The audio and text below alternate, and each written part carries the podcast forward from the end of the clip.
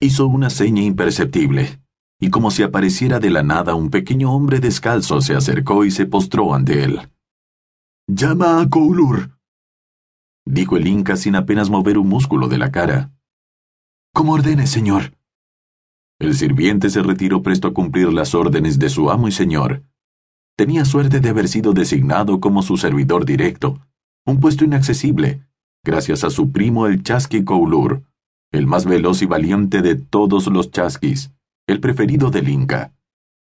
Koulur pertenecía a la casa del Inca desde muy joven, hijo de un valiente guerrero que sacrificó su vida al cubrir con su cuerpo a Pachacutec en una batalla, y huérfano de madre, fue adoptado por el soberano como uno más de la familia, con las diferencias de clase que correspondían en esos casos. Supo ganar a pulso su posición de guerrero, y pese a que no pertenecía a la nobleza, actuaba bajo las órdenes directas del Inca al igual que los orejones, observaba la férrea disciplina de estos, soldados elite conformados por los parientes más cercanos del Inca, célebres por su fuerza y resistencia. El Chasquicoulur, como se le conocía por ser el mensajero del Inca en tiempos de paz, era recibido en los cuatro suyos como un noble. La orden de atender sus necesidades de comida, albergue, ropa, chicha y mujeres existía hasta en las más alejadas provincias.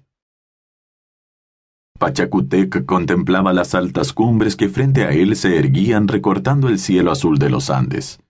Las paredes de la cordillera andina unas veces de áspera piedra y otras cubiertas de lujuriosa vegetación, rodeaban en un abrazo envolvente a Huilca Picchupacasca, su sagrado monte escondido. Bajó la vista, y su mirada se perdió entre los infinitos escalones de roca tallada que atravesaban los terraplenes cuyos verdes andenes cultivados seguían el contorno del monte y se perdían en sus recovecos. El que transforma el mundo, lo llamaron sus guerreros después de haber derrotado a los chancas, y él adoptó el nombre Pachacutec, el Zapa Inca con más poder que todos sus antecesores.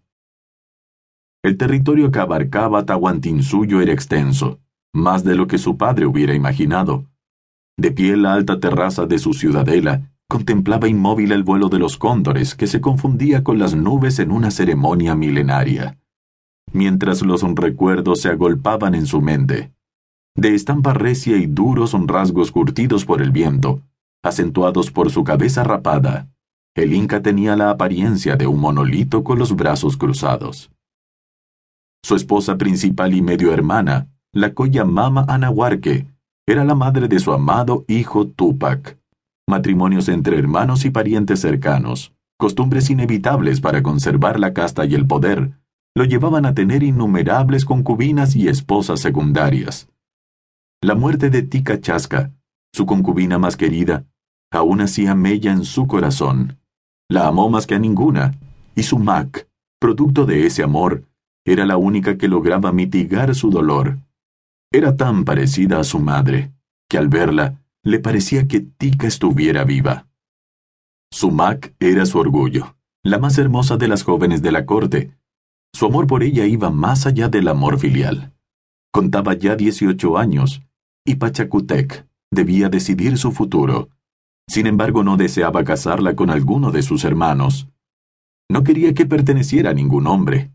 Una mezcla de celos y posesión paternal lo unían profundamente a ella. Observó el vuelo de un majestuoso cóndor que en ese momento parecía perderse en dirección al sol, y lo tomó como una señal.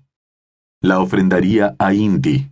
Sería una de sus vírgenes. Así ningún hombre podría tocarla jamás.